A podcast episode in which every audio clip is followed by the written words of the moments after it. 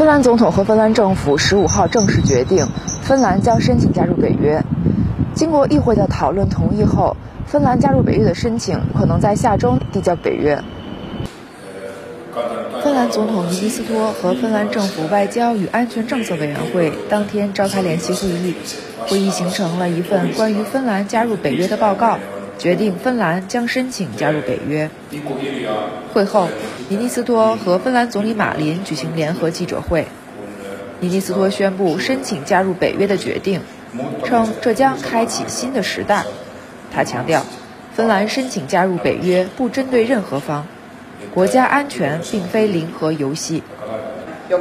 联席会议形成的报告定于当天十七时提交政府全体会议，经通过后将提交给议会审议。芬兰议会计划十六号起讨论此事。议会讨论通过后，芬兰将向北约提交申请。十五号当天，部分民众在赫尔辛基市中心举行抗议示威，反对芬兰加入北约。活动组织者芬兰和平委员会认为，芬兰应努力成为解决冲突和建设和平的国家。